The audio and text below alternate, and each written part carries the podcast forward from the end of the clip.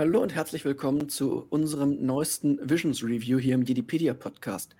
Wie zu den bisherigen Visions Reviews so rum, und wie auch zu den noch kommenden Visions Reviews haben wir uns wieder Unterstützung geholt von den Anime-Experten vom Proxcast. Das ist der Podcast der Anime-Community Proxame. Alle Links dazu in der Videobeschreibung. Schaut da mal vorbei. Sind coole Leute. Ihr habt sie ja in den vergangenen Reviews auch schon kennengelernt. Diesmal zu Gast ist Qbert. Ähm, willkommen und schön, dass du dabei bist. Aus der Jedipedia haben wir Darth Yule, ähm, früheren Administrator, und mich, äh, Jedi Ritter in der Jedipedia, die wahrscheinlich häufigsten Gesichter hier im Podcast. Ja, ich würde sagen, wir legen dann direkt los mit der Folge. Es geht diesmal um TOB1 oder auch Toby, wie er sich ja dann gegen Ende der Folge nennt. Ich persönlich mochte die Folge. Ich weiß, dass das der Rest hier anders sieht. Deswegen überlasse ich jetzt erstmal dem Anime-Experten Qbert das Wort. Okay, also ich fand die Folge von einer Anime-Fan-Perspektive sehr interessant, weil man eine Parallele gezogen hat zu einem sehr großen Klassiker und auch zu Begründer der Anime-Geschichte von Astro Boy, dem der in den 60ern rauskam und von dem God of Manga und einem Mann, der unzählige Anime und Manga zu verantworten hat, von Osamu Tezuka ist.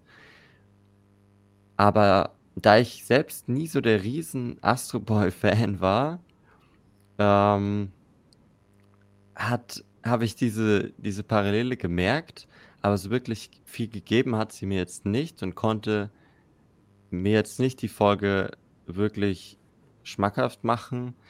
Und im weiteren Verlauf ist für mich auch wenig passiert, das mich so wirklich mitgenommen hat. Ich fand den Hauptcharakter nicht sehr sympathisch. Der hat mir die ganze Zeit zu viel rumgealbert einfach. Und ja, auch die Action am Ende, so dieses Highlight der Showdown, wie es bei fast jeder Folge von Visions war. Der Kampf, den fand ich jetzt auch nicht so spektakulär. Ich fand das Sounddesign auch sehr komisch, stellenweise. Mhm mein Highlight von der Folge war tatsächlich nur die, die eine Vision von Toby, wie er sich vorgestellt hat, gegen das Imperium zu kämpfen und gegen die bösen Mächte, weil das vom Style her sehr cool gemacht war. Aber sonst hatte die Folge wenig für mich zu bieten, muss ich sagen. Jul, du bist wahrscheinlich ähnlich ähm, wenig positiv gestimmt dem Ganzen gegenüber. Ähm, ja, also wir haben natürlich äh, wieder äh, das Phänomen, was sich durch, durch die ganze Serie zieht, durch, durch alle Folgen von Visions, dass wir in jeder Folge äh, ein oder zwei wichtige äh, Themen haben, äh, irgendwie eine Message, äh, irgendwie auf jeden Fall eine Botschaft, die rübergebracht werden soll, die äh, emotionalen Charakter hat, äh, teilweise gesellschaftlichen Charakter. In hier dem Fall ist es tatsächlich äh, ja vor allem das Thema Natur, ähm, was eben äh, zur Geltung kommt durch die äh, durch den Versuch des Meisters äh, irgendwie Leben auf diesem Planeten zu schaffen, was anscheinend nicht, nicht möglich ist ähm, und am Ende möglich wird. Äh, was denke ich, äh, womit durchaus versucht wurde, denke ich, die aktuelle Debatte um den Klimawandel, um unser Leben mit der Natur, beziehungsweise unsere Zerstörung der Natur aufzugreifen. Ähm, ja, als zweiten Aspekt haben wir dann natürlich auch wieder dieses äh, klassische eben äh, Pinocchio-Thema oder so. Ich möchte ein richtiger Junge werden. Da weiß ich, dass Tobi das äh, da auch dran gedacht hat.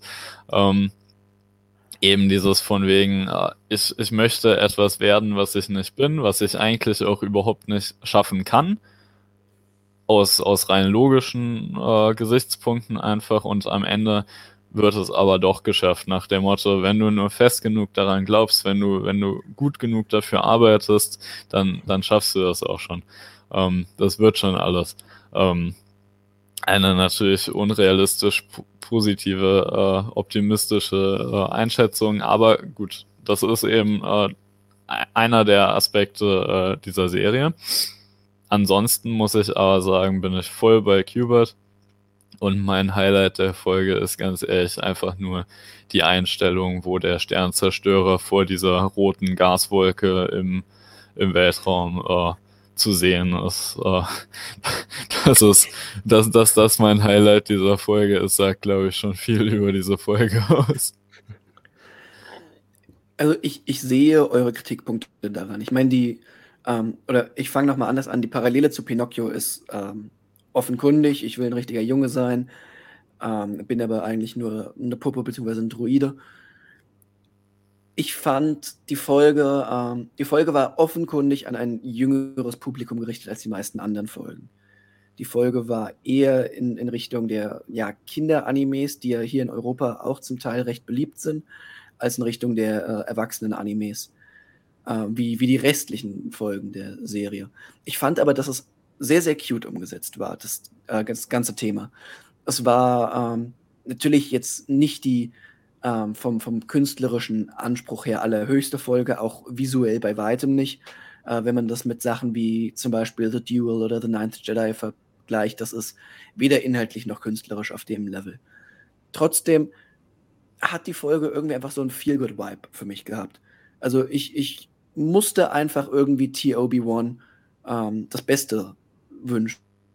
Ich meine, da kommt natürlich zusammen, dass T.O.B.1s Name gleich auf zweifache Ebene mit mir äh, resoniert. Einmal, ja, Toby ist ja schließlich auch quasi mein Name. Und andererseits, wenn man das T wegstreicht, oder wenn man diesen ersten Buchstaben, der gesprochen wird, quasi schon gesprochen hat, dann bleibt übrig Obi-Wan. Und wer dabei nicht an Obi-Wan denkt, der ist, glaube ich, kein Star Wars-Fan. Zumindest war das bei mir die gesamte Zeit im Ohr. Unabhängig davon, Cuba, du hast ja diese, diese verspielte Art, die Toby-Wan oder Toby immer mhm. wieder in den Art legt, auch äh, an den Tag legt, gezeigt.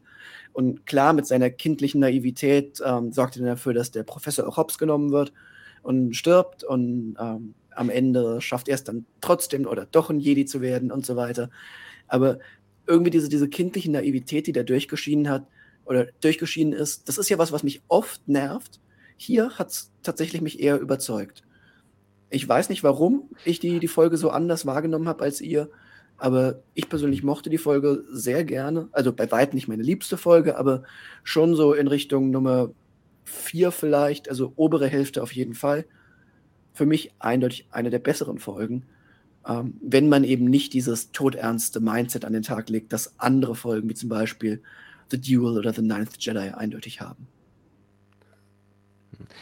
Also es ist bestimmt eine jüngere Zielgruppe gerichtet, denke ich auch. Das kann man so am ehesten bei der Folge sagen. Wobei ich fand diese Szene am Ende, als äh, Toby One auf den Boden gedrückt wird und durchdrungen wird von diesem Laser, das war schon ziemlich brutal. Also vielleicht dann doch nicht ganz. Und also es, es ist dann im Endeffekt Geschmackssache, wenn du es süß fandest. Ich fand ihn einfach ein bisschen sehr nervig, ja. Und auch dann, dass der Professor stirbt halt dann einfach, aber ja, dann ist er halt weg und der Tobi macht so weiter sein Ding. Und ja, alles gut. Also da fand ich aber schon, dass das auch ein emotionaler Moment war, dass man gemerkt hat, dass Toby davon mitgenommen war und dann eben das, das Erbe fortführen wollte. Das war jetzt auf mich, wirkte auf mich ja. jetzt nicht so wie, uff, dann ist er halt nicht mehr da, dann machen wir halt so weiter. Also, das, also den der einzige, hatte ich jetzt nicht der einzige ansatzweise emotionale Moment, den ich da in der Folge irgendwie äh, sehen konnte, war das, wo der Meister äh, den, den äh, Tobi weggesperrt hat. Ähm, das war auch äh, Im Sinne des Meisters ja sicher schon in dem Wissen, dass sie sich nie wiedersehen werden. Ähm, und äh, also da, das ist so das Einzige, was auch meiner Meinung nach nicht richtig zur Geltung gekommen ist, wo man sicher auch ein, ein paar Sekunden mehr hätte investieren können, ja. um da noch ein bisschen äh, dramaturgischen und emotionalen Aufschwung äh, zu bieten. Ähm, aber das ist so wirklich das Einzige, wo ich sagen würde, da ist zumindest so ein bisschen der Ansatz für emotionale Tiefe da. Ich Sonst muss halt auch, auch sagen, so also ja, ja, sag, was du sagen wolltest, Qbert. Ich, ich fand, sonst war halt auch nicht so viel gegeben auf diesem Planeten. Das war ein äh, unbewohnter Planet, der hatte keine, war nicht irgendwie bewachsen. Man hatte nur diese Roboter, den Roboterhaufen, den der, äh, den der Wissenschaftler hinterlassen hat. Deswegen, es war alles sehr trostlos dann doch und das war vielleicht dann auch so ein bisschen der Kontrast zu Tobis trotzdem gut gelaunte Art, der ähm, sich dann seine doch trostlose Welt so ein bisschen mit eigener Fantasie schön ausmalt. Also, das also ich fand auch, dass dieses, dieses Design, diese Atmosphäre, dieses, du nennst es trostlos, ich hätte jetzt vielleicht eher karg gesagt, aber geht ja in eine ähnliche Richtung, mhm. dass das irgendwie eine, eine, spannende Atmosphäre gegeben hat, die eben gerade, also dadurch, dass ja keine lebenden Wesen dort waren, außer dem Professor und später dem, dem Sith oder was auch immer das jetzt im Detail war, dadurch hatte man auch das Gefühl, dass die Druiden viel mehr zum Leben gekommen sind, weil, weil sie eben das Einzige waren, was irgendwie halbwegs gelebt hat. Und gerade mit Tobys Enthusiasmus da immer wieder. Ähm, aber ich fand auch die Zusammenarbeit mit den anderen Druiden schön. Also gerade dann im, im Kampf, wo die Druiden quasi ihre äh, erst versucht haben, ihre zahlenmäßige Überlegenheit auszunutzen und dann später Toby seine Druiden-Vorteile mit der Macht verbinden kann und mit seinem Lichtschwert, äh, äh, ja, mit den mit den Boostern dann quasi angreift. Ich persönlich fand, das, das war so ein, ja, irgendwie so ein schöner Moment, wo, wo sich quasi dann das Beste aus, aus beiden Welten für ihn verbunden hat und mhm. er eine Grenze durchbrochen hat, die natürlich eigentlich nicht durchbrechbar ist. Ein Druide hat kein Blut, hat keine Midichlorianer, um mal die verhassten Prequels äh, wissenschaftliche Logik anzuwenden. Ich, für mich war es einfach irgendwie, gerade aufgrund dieser kargen Atmosphäre, hat das auch trotzdem dann gepasst. Und natürlich auch aufgrund des, der Tatsache, dass das Ganze nicht kanonisch ist. Wenn es kanonisch wäre, hätte ich es wahrscheinlich auch anders bewertet. Mir persönlich hat die Folge einfach irgendwie Spaß gemacht, auch wenn es nicht die beste Folge war. Ich würde äh, einen Aspekt äh, gerne noch anmerken.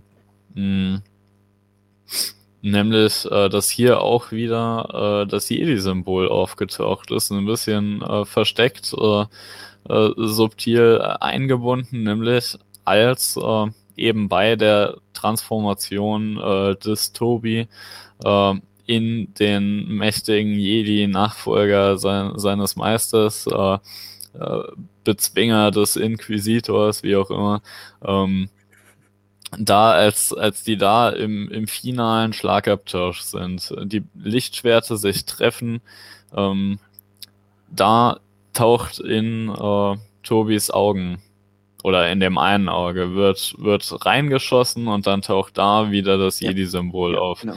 Und das finde ich ist auch wieder wie in einigen anderen Folgen super gut subtil eingesetzt. Dieses Symbol der Hoffnung, des Friedens, der, äh, der Gerechtigkeit. Ähm, gut, ja, da bin ich gerade ein bisschen im High Republic-Modus, glaube ich, aber äh, grundsätzlich, dass da, also finde ich super, dass das da auch wieder so, so äh, ja, reingesetzt wurde. Kann ich mich auch nur anschließen. Ähm, Gibt es von euch jetzt sonst noch was zu der Folge? Diese eine ich Vision, glaube, als, ja, okay. äh, als der äh, Tobi so halb am Verrecken ist irgendwie. Und, äh, und dann Maske, als mit seinem Professor redet. Genau, irgendwie. Es, ja, die, es sah so schrecklich aus. Ich, also ich weiß nicht. Ich, Echt? Ich fand die ganze Folge schon nicht, nicht, also optisch nicht so, nicht so den Bringer.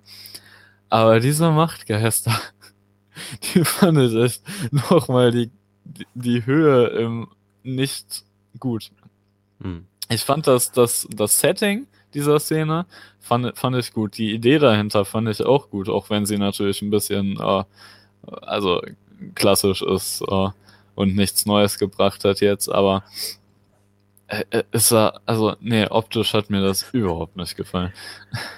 Also ich weiß nicht, ich moch, ich fand dieser einfachere Artstyle hat auch zu der Folge gepasst einfach, weil es ist ein einfaches Setting, es sind Droiden und keine Menschen, wo eben auch nicht diese Detailtreue ähm, ja Sinn macht, sinngemäß. Also, weil, weil ein Droide halt gar nicht so viel ähm, Gesichtsausdruck hat, zum Beispiel. Und für mich hat das irgendwie alles zusammengepasst. Auch da jetzt, dass der Professor eher einfacher aussah und natürlich nicht künstlerisch hochwertig. Irgendwie hat es gepasst. Also, wie gesagt, es war für mich auch jetzt nicht künstlerisch das große Highlight oder, oder auch von der Story her nicht das große Highlight. Aber irgendwie, irgendwie hat es irgendwie was zusammengebracht, was irgendwie für mich funktioniert hat, einfach. Ich habe gerade, äh, wo ich gerade darüber nachdenke, habe ich eine Theorie, was mich daran stört. Nämlich sind die Charaktere ja alle von, von den, äh, äh, von der Form, von der Kontur ziemlich äh, rund, äh, also ziemlich ja. abgerundet alles. Und dazu sind mir die Linien, die um die Charaktere in dieser Version äh, gemacht werden, sind mir zu hart für diese Form der Darstellung. Gerade nicht passend auch zum Machtgeist-Dasein, was ja eigentlich ein weißes Schimmern äh, ist, äh, laut äh, anderen Star Wars-Überlieferungen. Nun gut, habe ich jetzt so nicht wahrgenommen. Qbert, du bist als Anime-Expert vielleicht ein bisschen mehr noch in den Artstyles Also ich finde, ja, ich finde, das Design ist schon, wie gesagt, an Tezukas Astro Boy angelehnt. Auch der Professor sieht, der hat auch so eine dickere Nase und so. Das ist schon, da sieht man schon die Inspiration. Auch diese Rundungen, also wenn ihr dann mal Astro Boy so euch die Charakterdesigns da anschaut. Also ich sehe da die Parallele einfach. Okay, Und also das ist die Intention, denke ich, auch gewesen. Ja, wenn, wenn du das so sagst, dann glaube ich dir das einfach mal. Das klingt auf jeden Fall sehr logisch. Ähm, ich kann da nichts zu sagen, weil ich, ich einfach in der Materie nicht gut genug drin bin. Ich fand den, den Artstyle jetzt auch nicht störend. Wie gesagt, er ist einfach, aber irgendwie hat es auch gepasst. Die Story war ja auch eher einfach, dass dann der Artstyle einfacher ist. War für mich in Ordnung. Wie auch immer, ich glaube, wir sind mehr oder weniger am Ende des Reviews. Oder habt ihr noch was? Ja, wir sind am Ende oder ja, du hast noch was? Ja, wir sind am Ende. Auch okay. wenn ich finde, dass Tobi hätte sterben sollen, aber das ist ja nichts ich glaube, in deinen Augen sollte quasi jeder sterben. Nein, nein, nein. Tatooine Rhapsody. Fast, genau. Also gut. ähm, ja, wir bedanken uns natürlich dafür, dass ihr zugeschaut habt. Äh, vergesst nicht, die Jungs vom Proxcast und Proxamie auszuchecken. Alles in der Videobeschreibung. Vielen Dank, dass ihr auch diesmal wieder dabei wart. Ähm, nicht vergessen, wir werden auch noch bei einer Proxcast-Folge dabei sein. Oder vielleicht ist sie sogar schon äh, draußen, wenn das hier veröffentlicht wird. Das, das ist noch nicht ganz genau klar. Wie auch immer, wir halten euch da auch bei uns auf den Social Media Seiten auf dem Laufenden. Schaut da mal rein. Ähm, ansonsten liken, kommentieren, das gesamte übliche Zeug bitte einmal durchmachen. Das hilft uns sehr. Vielen Dank, dass ihr eingeschaltet habt. Vielen Dank, Qbert und Jule, dass ihr dabei wart. Und wir sehen uns mit dem nächsten Review schon morgen wieder. Macht's gut. Bye bye.